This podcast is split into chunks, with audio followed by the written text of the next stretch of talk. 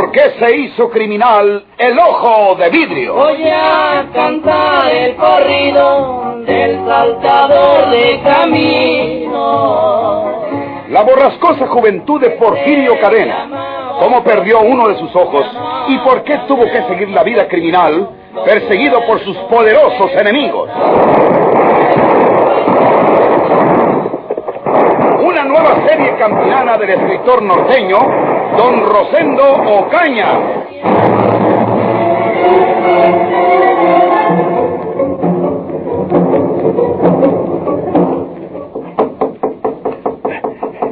Espere, conteste, pero no se mueva de donde está.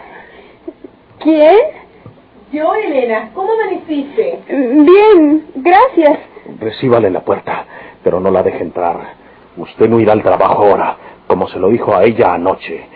Es su vecina, ¿verdad? Sí. ¿Vas a ir a la tienda, Elena? Eh, espera, voy a abrir. No necesito decirle que cualquier cosa que intente le puede costar caro. Adelante.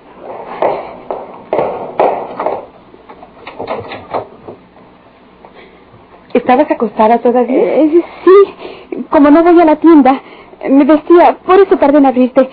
¿Tú sí vas? Julio me está esperando ahí. Él me acompañará por algunos días. Espero que cuando veas que no me pasa nada, ni te tranquilices y reanudes tu trabajo. ¿Sucede algo? No, nada. Te veo nerviosa. Tú sabes que sí estoy desde hace muchos días. No pasa nada. ¿Le telefonías a tu jefe? No, a- aún no. ¿Quieres que lo haga yo de mi oficina? No, eh, le telefonaré yo. Le debo esa explicación. Bueno, Elena, espero que te calmarás y recobrarás tu serenidad cuando pase un poco de tiempo. Ojalá que la policía le eche mano a ese hombre.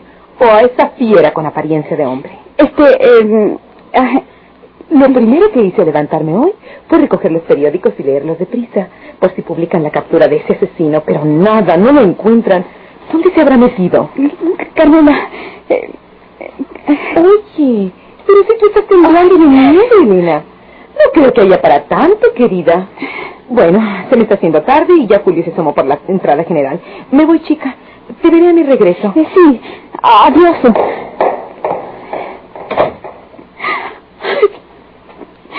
Estuve a punto de soltar el grito. Ancina lo miro. Usted no podrá seguir aquí. Debe marcharse ahora mismo. Mi hermano Javier puede llegar en cualquier momento. ¿Qué quiere usted que piense al, al saber que usted ha pasado aquí la noche? ¿He cometido alguna falta con usted? Me besó. Eso fue temprano. Después me encerré en el cuarto de su hermano y no la volví a molestar. Se levantó entre la noche. ¿Cree usted que no lo sentí? Tenía que asegurarme de que usted se estaba quieta. Mi hermano Javier no tolerará que siga usted en nuestra casa, siendo lo que es. ¿Qué va a pasar entonces? ¿A qué horas cree que venga su hermano? Vamos a ver. Le voy a decir la verdad. Mi hermano para que se haya quedado anoche en Jalapa es que quiere aprovechar el día de hoy visitando a algunos clientes y no volverá hasta por la noche, pero temprano. Él acostumbra llegar por la hora de la cena. Llegará en el autobús de las ocho y media. ¿Por qué no se va? No me ha atormentado bastante. No se da cuenta del riesgo que corre aquí. Yo yo no le garantizo seguir disimulando. Carmela volverá a mediodía, cuando regrese de la oficina. Y entonces no podré contenerla en la puerta. Y si trato de hacerlo, sospechará. Comprenda usted que no debe continuar aquí. Está bien. Me gusta usted, Elena. Y no quiero hacerla llorar. Usted es una muchachita sola, ¿verdad? Nomás tiene a su hermano ese. Nada más. Bueno, te prometo que me voy nomás oscureciendo para que no me vayan a reconocer por ahí. Antes de las ocho y media, cuando fue que venga su hermano, yo me voy y la dejo tranquila. No tenga miedo por lo que pueda pasar a mediodía. Yo me encierro en el cuarto de su hermano y no salgo para nada. Y ustedes pueden hablar aquí. Le doy mi palabra de que en la noche, luego que oscurezca, me voy. Y olvídese de mí. Se lo ruego.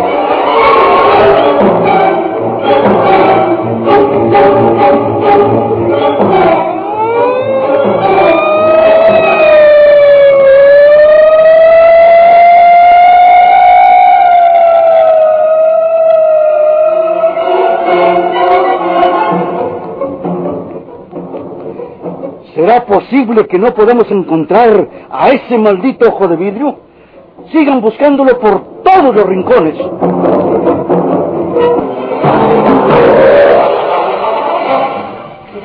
¿Y para qué pediría Riverol esa conferencia telefónica con el inspector de San Luis? Si no lo adivinas será porque estás tan enfermo.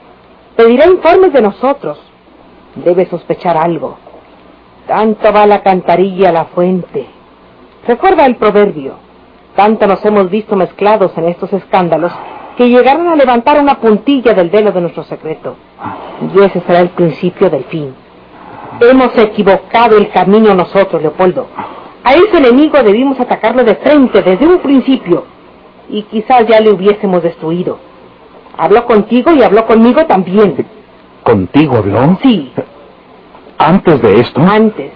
Y aquí se fue a hablar contigo. Lo digo porque unos 20 minutos después se oyeron los disparos. Ahora comprendo que a los dos nos engañó convertido en Maquiavelo, el príncipe de la intriga. A mí me contó que tú me culpabas de todo, que yo era la autora intelectual de todos tus delitos, y me aconsejó que te quitara de en medio. Lo mismo me dijo de ti. Y me aconsejó lo mismo. Primero me instruyó para que te diera un veneno, y luego me dio un puñal para que te matara dormido. A mí también me dio un puñal. Y me dijo que te asesinara cuando estuvieras durmiendo. Ha querido que nos destruyamos entre sí, sin molestarse él en lo más mínimo. No le daremos ese gusto a Polo. Quiero que confíes en mí. Te recuperarás y lo atacaremos de frente. Tenemos dinero. Si es necesario alquilar los servicios de un pistolero capitalino, lo buscaremos. ¿Estás de acuerdo? ¿Hablas con sinceridad? ¿Acaso no nos conviene a los dos? ¿Qué ganaría cualquiera de nosotros asesinando al otro? ¿Acaso no iría a parar a presidio el que lo hiciera? ¿Y el que? Riéndose, ¿verdad? Tienes razón, Antonia. Me recuperaré y atacaremos de frente a ese miserable hasta aplastarlo.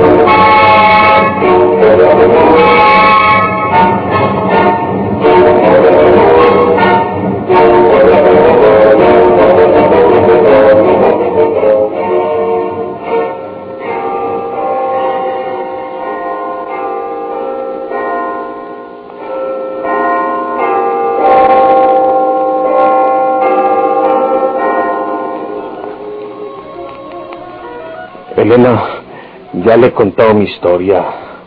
Yo les hablo así nomás a las personas que me inspiran afecto. Yo no soy tan malo como dicen.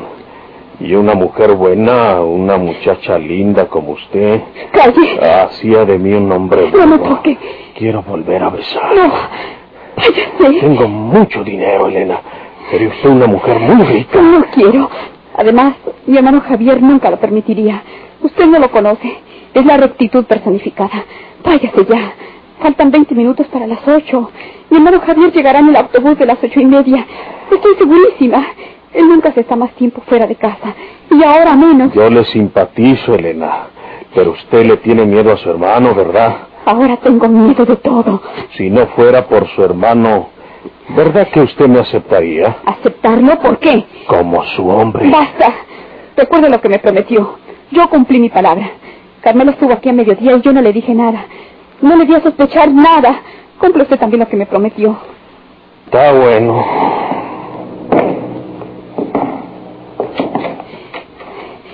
Salga ahora. No hay nadie. Pronto. Nos volveremos a ver. No. Yo sé lo que le digo. Hasta luego.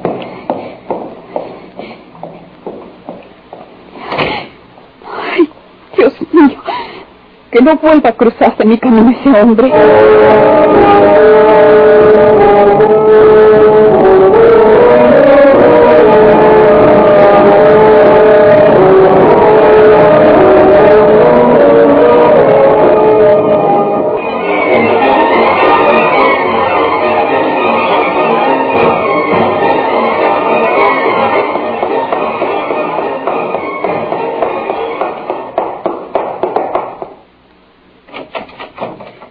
Carmela. ¿Quién acaba de salir de aquí? ¿Quién es este hombre que acaba de salir de aquí? ¿Nadie? ¿De aquí? Sí, yo estaba con Julio al fondo del patio. Hemos visto salir de aquí a un hombre.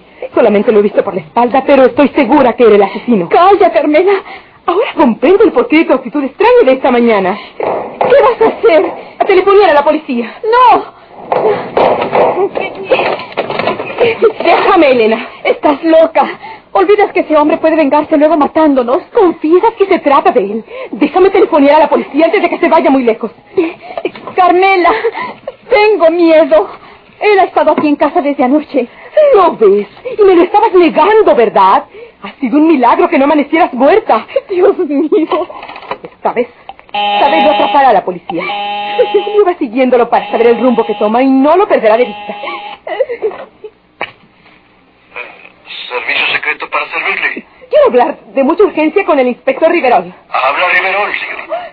Inspector, le habla María del Carmen Osuna, de la privada de Cerdo en Santa María. Aquí anda Porfirio Cadena, el ojo de vidrio. ¿Qué dice usted? ¿Dónde exactamente? No quiero que pierda tiempo escuchándome. Ese asesino ha estado aquí en el departamento de Elena Manzano. Acaba de salir. Julio, mi novio, va siguiéndolo con objeto de no perderlo de vista. No me diga más, señorita Osuna. Todas las patrullas disponibles echarán enseguida sobre ese sector de Santa María. Recomendaré a la guardia que estén listos por si telefonea a su novio, dándonos cualquier detalle. Ustedes protéjanse, porque ese matón puede regresarse al saber que han sido denunciados. No se muevan de sus departamentos y no le abran a nadie. Sí, señor. Carmela, ¿era el inspector Riverol? Sí. Por fortuna él mismo contestó. Nos aconseja que no salgamos de nuestros departamentos y que no le abramos a nadie. Eh, cuéntame, ¿dices que estuvo aquí toda la noche? Sí. Espera, voy a echar la llave. Fue una imprudencia tuya, Elena. ¿No recuerdas que cuando hablamos por teléfono, anoche te dije que había sonado la puerta y que debería ser mi hermano Javier? Pues cuando terminamos, fui hacia la puerta creyendo que Javier estaría colocando su gabardina y su sombrero en la bastonera. Pero quien estaba allí era él. El asesino, sí. Me asaltó un miedo horrible. Y ya me parecía que iba a extender sus manos para estrangularme. Pero no lo hizo. Todo lo que quería era ocultarse en un sitio donde la policía no lo buscara. Me dijo que se proponía estar en mi departamento unos días hasta que la policía se despistara. Pero yo le hablé de mi hermano Javier, advirtiéndole que él nunca permitiría su presencia aquí, mucho menos sabiendo quién era. Lo peor fue que le gusté al atrevido. Y me besó. Elena. Pero no lo volvió a hacer. Y por la noche se estuvo en el cuarto de Javier, aunque sentí que se levantó varias veces y se asomaba a mi cama. Pero hoy me dijo que era porque temía que yo me saliera para denunciarlo. ¿Se habrá enamorado de ti? No lo creo. Es decir, creo que sí. Casi me propuso que fuera de él. Pero yo le hablé de mi hermano. Entonces me estuvo preguntando si solo tenía ese hermano. ¿A qué hora volvería de Jalapa? Porque yo le había contado que andaba para allá. Y le dije que me parecía que volvería en el autobús de las ocho y media de esta noche. Le rogué que se marchara y ya accedió. ¿Accedió porque se lo rogaste o porque fraguó algo en contra de Javier? Carmela, ¿qué estás diciendo? ¿Para qué le dabas todos esos detalles de tu hermano, Javier? ¿Le dijiste en qué autobuses volvería? Sí, en los de Buenavista. ¡Qué tonta, Elena! ¿Y si se propone seguirle un mal a Javier? ¿Pero por qué? Supongamos que esté enamorado de ti o que le gusta sencillamente y que comprende que tu hermano Javier será un obstáculo para sus intenciones. Tratándose de un asesino, ¿no podrá concebir la infamia de quitarlo de en medio? No, Carmela, no puede ser eso. Todo puede ser. Espera, déjame telefonear de nuevo a la policía para que protejan a Javier y vigilen la terminal de los autobuses de Buenavista. Si ese hombre va allí a buscar a Javier, la policía lo agarrará.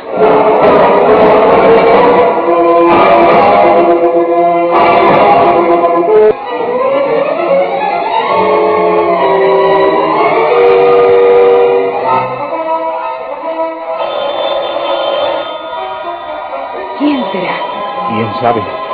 Nadie nos ha telefoneado en este hotel, pero lo mejor será no quedarnos con la duda. También puede ser de parte de la policía. Sí, el inspector.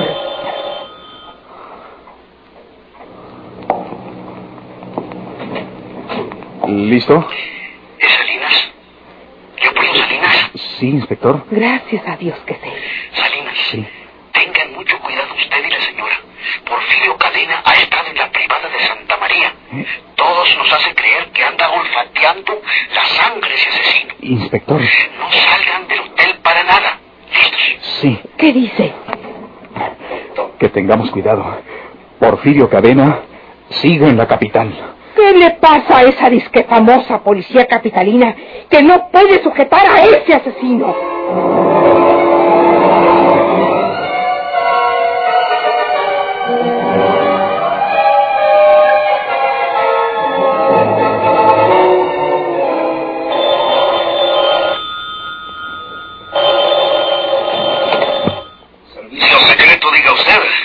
Habla Julio Bernal, el novio de María del Carmen Osuna. De la privada de Santa María. Sí, señor. Dígame, tenemos instrucciones de esperar informes de usted. ¿Dónde está ahora ese hombre? Subió a un libre y yo subí a otro y lo seguimos. Estamos en la terminal de autobuses de Veracruz en Buenavista. Él acaba de entrar en el departamento de baños para caballeros. Yo me vine a la caseta a telefonear, pero desde aquí veo la entrada de los baños y no ha salido de ahí aún. Muy bien, señor Bernal. Las patrullas se movilizarán hacia Buenavista. Procure comunicarse con ellos, pero mientras llegan, no lo pierda usted de vista. Sí, señor.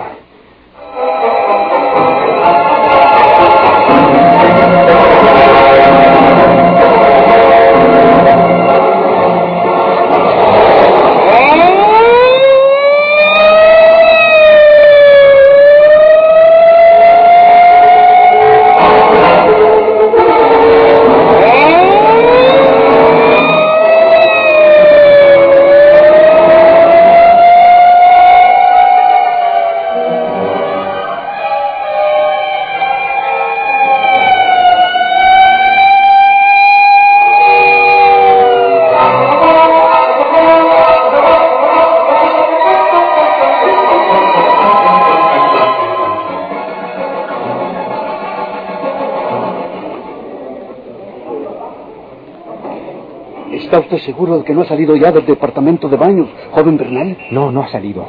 Ni un solo momento he dejado de observar la entrada. Allá va saliendo una persona. Pero es un anciano. Y va cojeando. Oiga, oiga, inspector. ¿Recuerda usted que Porfirio Cadena sabe disfrazarse de anciano? Sí, es verdad. Inspector, la chaqueta que lleva ese anciano es igual a la que portaba Porfirio Cadena. Es él, sí. Es Porfirio Cadena. ¡Vamos sobre él! ¡Denle voz de alarma!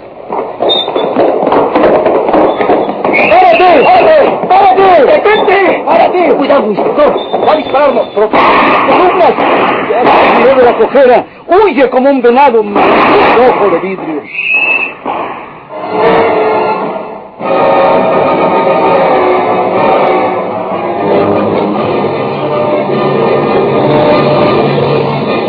¿Por qué se hizo criminal el ojo de vidrio?